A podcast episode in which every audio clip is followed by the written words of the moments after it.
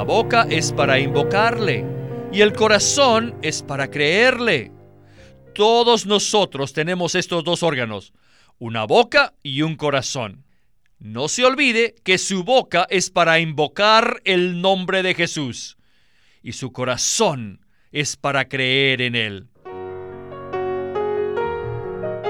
Bienvenidos al estudio Vida de la Biblia, un programa radial compuesto de segmentos del ministerio hablado de Witness Lee que se centra en el disfrute de la vida divina conforme a lo revelado en las Santas Escrituras. Los invitamos a que visiten nuestra página de internet radiolsm.com y allí podrán escuchar gratuitamente todos los programas radiales del Estudio Vida. radiolsm.com nos complace mucho que nos acompañe una vez más en el programa nuestro hermano Guido Olivares para disfrutar el estudio Vida de Romanos. Saludos, Guido. Es un placer estar aquí hoy. Gracias por invitarme de nuevo.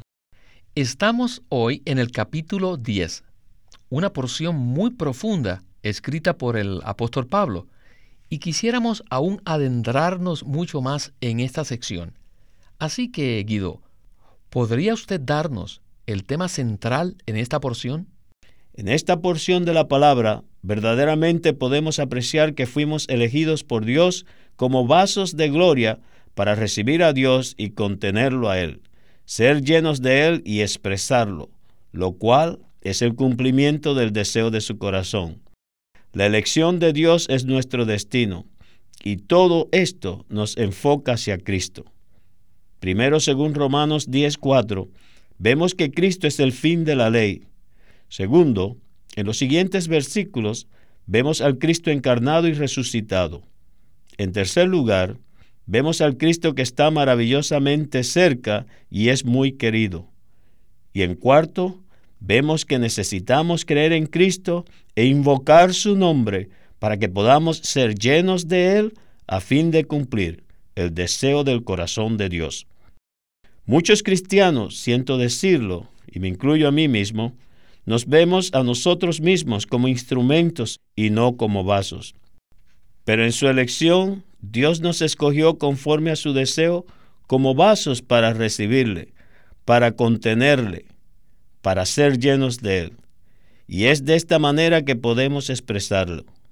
El pensamiento común es que somos instrumentos para ser usados por Dios, pero aprecio la distinción que usted hizo de que, conforme al propósito de nuestra elección, el deseo del corazón de Dios es que nosotros seamos vasos para contenerlo a Él.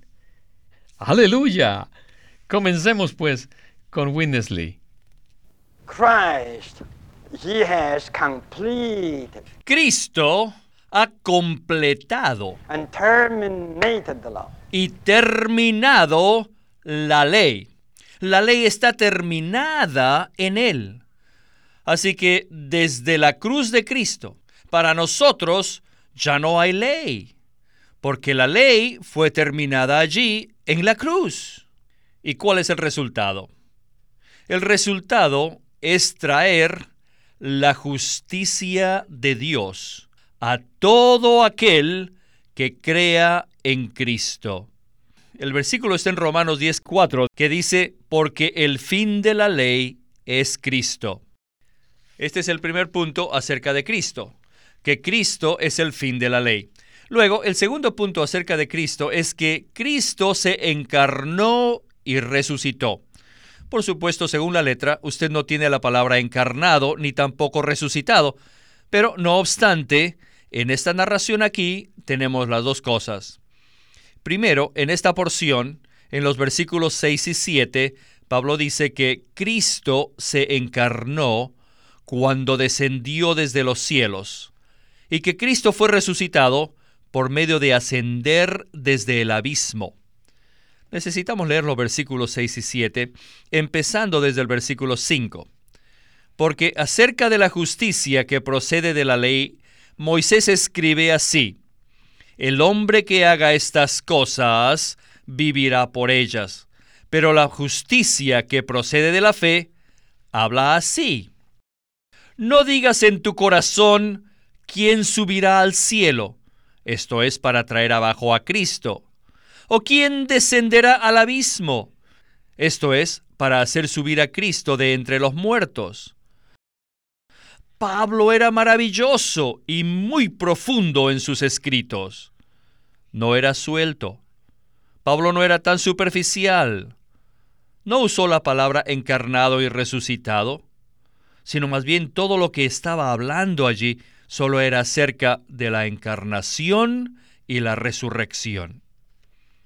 No digas, ¿quién subirá al cielo para traer abajo a Cristo? Esta es la encarnación. Cristo ya bajó de los cielos en su encarnación.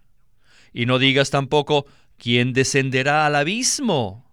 Esto es, morir, ir al infierno y ser resucitado debido a que Cristo murió y ya fue al abismo, ¿verdad? Y Cristo, en su resurrección, fue levantado de la muerte. Así que estos dos puntos nos dicen que aquí Cristo es el Cristo que pasó por la encarnación y la resurrección. Esto es lo que nosotros llamamos el proceso de Cristo, ¿verdad? Encarnación y resurrección. Guido, este es un escrito maravilloso del apóstol Pablo, con una clara referencia al Cristo encarnado y resucitado. ¿Por qué entonces no nos ayuda a ver al Cristo procesado en este pasaje de Romanos? Cuando decimos el Cristo procesado, nos referimos al hecho de que Cristo pasó por un largo proceso desde su encarnación hasta que fue hecho el Espíritu vivificante. El Verbo se hizo carne, vivió la vida humana, murió en la cruz, resucitó, ascendió y ahora está disponible como el Espíritu que da vida. Esto es lo que queremos decir por procesado. Con el fin de llevar a cabo la economía de Dios, Él tomó muchos pasos para que nosotros pudiéramos experimentarlo y disfrutarlo. Estos dos versículos, Romanos 10, 6 y 7, nos presentan la encarnación y la resurrección de Cristo. En otras palabras, él pasó por un proceso. Sabemos, según la palabra de Juan 1.14, que Cristo, Dios mismo, el Verbo, se hizo carne. Así que no hay necesidad de ascender al cielo para traer abajo a Cristo, porque Cristo ya tomó este paso en su proceso. Él tomó este paso maravilloso de la encarnación. Se vistió de carne, llegando a ser un Dios hombre. Luego en el versículo 7 dice, ¿quién descenderá al abismo? Esto es para hacer subir a Cristo de entre los muertos. De nuevo aquí la palabra resurrección no se usa directamente, pero se implica fuertemente porque Cristo subió de entre los muertos. Esto nos lleva de nuevo a Cristo en su proceso cuando Él fue a la cruz. Después de su muerte y antes de su resurrección, Cristo descendió al Hades, la región de la muerte la venció y gloriosamente resucitó de entre los muertos para llegar a ser nuestra cabeza ascendida, viviente y el Señor en este universo. Por medio de la encarnación, Él llegó a ser carne y como un Dios hombre pasó por la muerte. Luego entró en la resurrección para llegar a ser el Espíritu vivificante y ahora está muy cerca de nosotros. Guido, Pienso que muchas personas que han oído el término el Cristo procesado, a primera vista no les gusta y se cierran un poco, pero cuando entramos al significado verdadero que conlleva esta frase, nos damos cuenta que Cristo necesitaba ser procesado y pasar por esos pasos para estar disponible a nosotros. Bueno, hermanos, continuemos para oír más del estudio vida de hoy. Cristo está cerca de nosotros. Como el Cristo encarnado y resucitado, Cristo está cerca de nosotros. En el bosquejo lo pusimos de esta manera, que Cristo está cerca de usted. El Cristo resucitado, como la palabra viviente, está en su boca y en su corazón. Leamos el versículo 8. Mas ¿qué dice? Cerca de ti está la palabra, en tu boca y en tu corazón. Esta es la palabra de la fe que proclamamos. De repente, en el versículo 8, Pablo intercambiablemente usa la palabra en lugar de Cristo.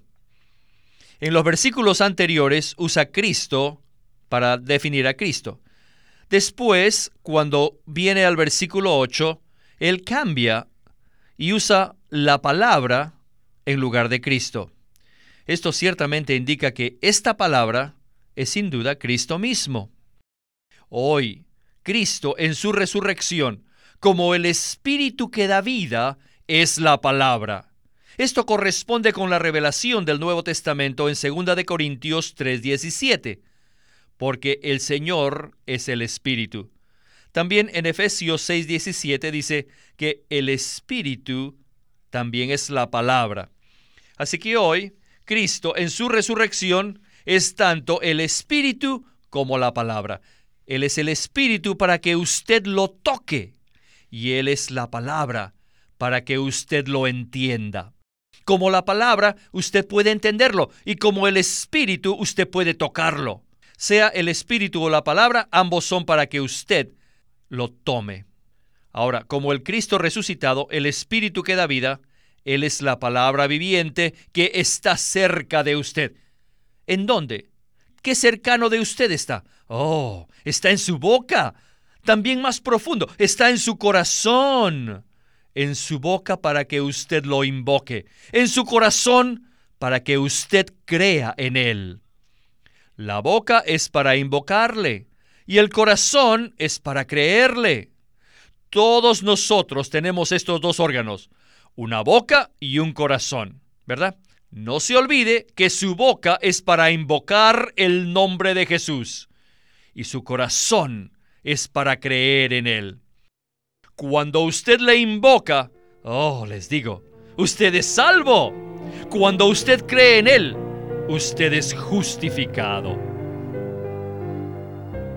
En ocasiones el apóstol Pablo parecía usar las personas de la deidad en su Trinidad casi intercambiablemente.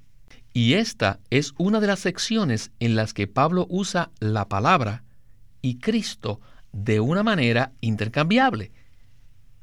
Además, el Espíritu está implicado aquí. Sin embargo, todo esto puede tal vez confundir a algunos teólogos. ¿Qué nos muestra esta porción acerca de la verdadera relación entre las personas de la deidad en su Trinidad? Bueno, hermano Víctor, al estudiar la palabra podemos decir con toda seguridad que el Dios triuno es absolutamente uno, pero por otro lado, Él es el Padre, el Hijo y el Espíritu. Misterioso y maravillosamente es tres en uno, y esto es para nuestra experiencia. En la deidad no hay separación entre el Padre, el Hijo y el Espíritu, pero sí hay una distinción. Tal distinción surge sencillamente a causa de nuestra experiencia con el fin de que se cumpla el deseo del corazón de Dios. Cristo la palabra es aquel que debemos entender, pero Cristo el Espíritu es aquel al cual podemos tocar, disfrutar y recibir en nosotros. Es importante que cuando consideremos el asunto de la relación entre los tres de la deidad, nos demos cuenta de que si obtenemos a uno, los obtenemos a los tres. No hay tal cosa como una tercera parte. No se trata que el Hijo es un tercio, ni que el Padre es un tercio, ni que el Espíritu es un tercio. No, Él es absoluta y únicamente un solo Dios. Pero misteriosamente es tres uno. Esto significa que viven uno en el otro. Esto es, que están incorporados el uno en el otro. Así que es maravilloso que cuando usted recibe la palabra, usted recibe a Cristo. Cuando usted recibe a Cristo, usted recibe al Espíritu. Segunda de Corintios 3:18 concluye diciendo esto, como por el Señor Espíritu. Ahora, ¿es el Señor? ¿Es el Espíritu? O el Espíritu del Señor? Bueno, necesitamos decir, Él es ambos.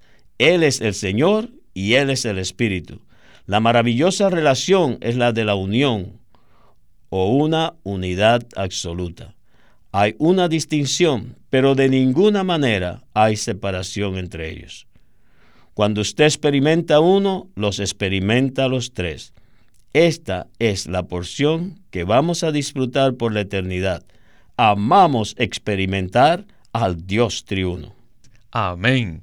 Verdaderamente aprecio este comentario, porque esta es una pregunta muy difícil y no hay palabras humanas para en verdad expresar esto adecuadamente. Y lo más que me gustó de su comentario, hermano, fue que usted lo presentó en la esfera de nuestra experiencia. Ciertamente podemos entrar, experimentar y participar en el rico disfrute del Dios triuno. Así es, aleluya por esto. Regresemos a Witness Lee para la conclusión del estudio vida de hoy. Invocar el nombre del Señor no es solo para salvación, sino también para el disfrute de todas las riquezas del Señor. ¿Va usted a disfrutar las riquezas del Señor? No hay otra manera. No cierre su boca. Usted necesita clamar con su boca, ¿verdad? Oh, en estos años el Señor en verdad nos ha revelado a nosotros el asunto de invocar. Si usted confiesa con su boca y dice, Señor Jesús, este es el invocar su nombre, y cree en su corazón que Dios le levantó de los muertos, usted será salvo. Porque con el corazón el hombre cree para justicia y con la boca el hombre confiesa para salvación. La palabra para es una preposición especial en el griego, que es la lengua original de la Biblia, que significa muchas veces lo que resulta en algo. O sea que se leería, porque con el corazón el hombre cree para que resulte en justicia, y con la boca el hombre confiesa para que resulte en salvación. Si usted va a ser justificado, tiene el derecho de creer en Él. Si usted va a ser salvo, usted tiene que clamarlo a Él. Luego los versículos del 11 al 13 dicen, porque la escritura dice, todo aquel que en Él crea, no será avergonzado. Porque no hay distinción entre judío y griego, pues el mismo Señor es Señor de todos y es rico para con todos los que le invocan porque todo aquel que invoque el nombre del Señor será salvo. Nosotros, los que invocamos en la elección soberana de Dios, todos hemos sido hechos vasos de misericordia, en honor y gloria. Pero necesitamos darnos cuenta que los vasos por sí mismos están vacíos. Los vasos necesitan contener algo, ¿no es verdad? En el capítulo 9 se nos dijo que necesitábamos ser vasos pero no se nos dijo nada acerca de la manera de cómo debemos ser llenados. Si solamente somos vasos vacíos, eso sería miserable. Eso quiere decir que necesitamos ser llenos. Así que necesitamos ser llenados. En el capítulo 9 no tenemos la manera de ser llenos. El ser llenos no está en el capítulo 9, sino que lo encontramos en el capítulo 10. La manera de ser llenos es usar la boca de los vasos el Señor de las riquezas o las riquezas del Señor nos van a llenar. Saben, todo vaso tiene una boca. Si no tiene boca, entonces no es un vaso, ¿verdad? Todo vaso ha sido hecho con una boca, con una abertura. Alabado sea el Señor. Si solamente somos un instrumento, entonces no necesitamos una boca. La mesa, por ejemplo, no tiene una boca, ni los martillos, porque son instrumentos que no tienen una boca. Pero dado que usted es un vaso, alabado sea el Señor, hay una abertura, hay una boca. ¿No tienen ustedes una boca? Aleluya. ¿Usted sabe para qué es hecha la boca? Para que usted sea llenado. Todos nosotros somos vasos con una gran boca. Y la boca es para que nosotros invoquemos el nombre del Señor Jesús. El Señor es rico, el Señor es rico para con todos los que invocan su nombre. Este estudio vida ha sido un estudio vida maravilloso. Comenzamos desde un punto profundo en cuanto a las personas de la deidad en su Trinidad y ahora hemos llegado a un punto que parece ser sencillo, pero que tiene unas implicaciones igualmente profundas. Es el punto de que todo vaso tiene una boca para ser lleno. ¡Qué maravillosa es la palabra de Dios! Guido, este asunto de invocar al Señor es muy sencillo en nuestra práctica, pero tiene implicaciones muy amplias. ¿No es así? Seguro que sí. Romanos 10.9 dice que si confiesas con tu boca a Jesús como Señor y crees en tu corazón que Dios le levantó de los muertos, serás salvo. La boca del hombre es la abertura de este vaso, así que la manera para ser llenos de él es invocar su precioso nombre. Esta puede ser nuestra experiencia cada hora, cada día y cada semana, hasta que solo lleguemos a ser la duplicación, la réplica o la multiplicación del Hijo primogénito de Dios, sus muchos hermanos. Invoquemos el precioso nombre del Señor Jesús todos los días de nuestra vida. Señor Jesús, oh Señor Jesús, Señor Jesús, Señor Jesús, Jesús, oh Señor. Abran la boca del vaso e invoquen su nombre. Igualmente pueden decir, Señor Jesús, te amo, lléname contigo mismo. Lléname, Señor, contigo mismo. Amén. Señor Jesús. Hermano Guido, quiero darle un breve testimonio. Recientemente recibimos una llamada de Texas de una querida hermana en el Señor que ya nos había llamado anteriormente. Ella nos dijo que cuando escuchó esto por primera vez, pues fue nuevo para ella, y fue sobre los versículos en la Biblia vez tras vez hasta que comenzó a hacerlo, o sea, comenzó a invocar el nombre del Señor.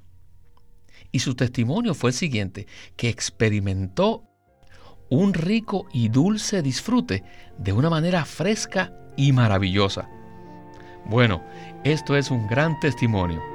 Hermano Guido, realmente nos hemos sentido muy contentos de que nos haya acompañado una vez más aquí en el programa. Gracias por haberme invitado, es siempre un placer. Y no se olviden de decir, Señor Jesús, te amo.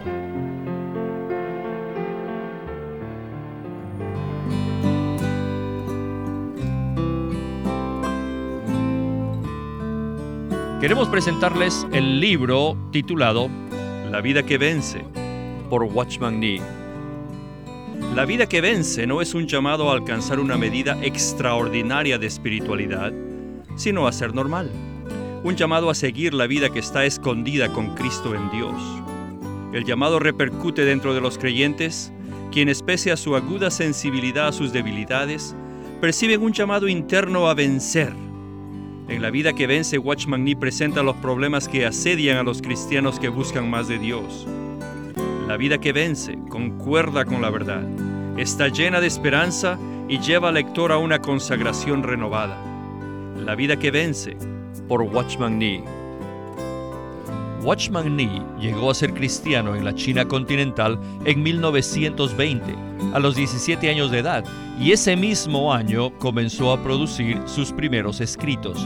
En casi 30 años de ministerio se demostró claramente que él era un don especial que el Señor dio a su cuerpo con el fin de adelantar su obra en esta era. En 1952 fue encarcelado por su fe en Cristo y permaneció en la prisión hasta su muerte en 1972. Sus palabras, sus escritos, continúan siendo una rica fuente de revelación y provisión espiritual para el pueblo cristiano de todo el mundo. Witness Lee nació en 1905 y fue criado en una familia cristiana.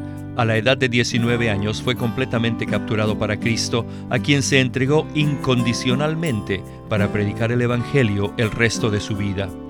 Al comienzo de su servicio al Señor, conoció a Watchman Nee, quien ya era reconocido predicador, maestro y escritor, y con él sirvió en la casa publicadora llamada Librería Evangélica de Shanghai.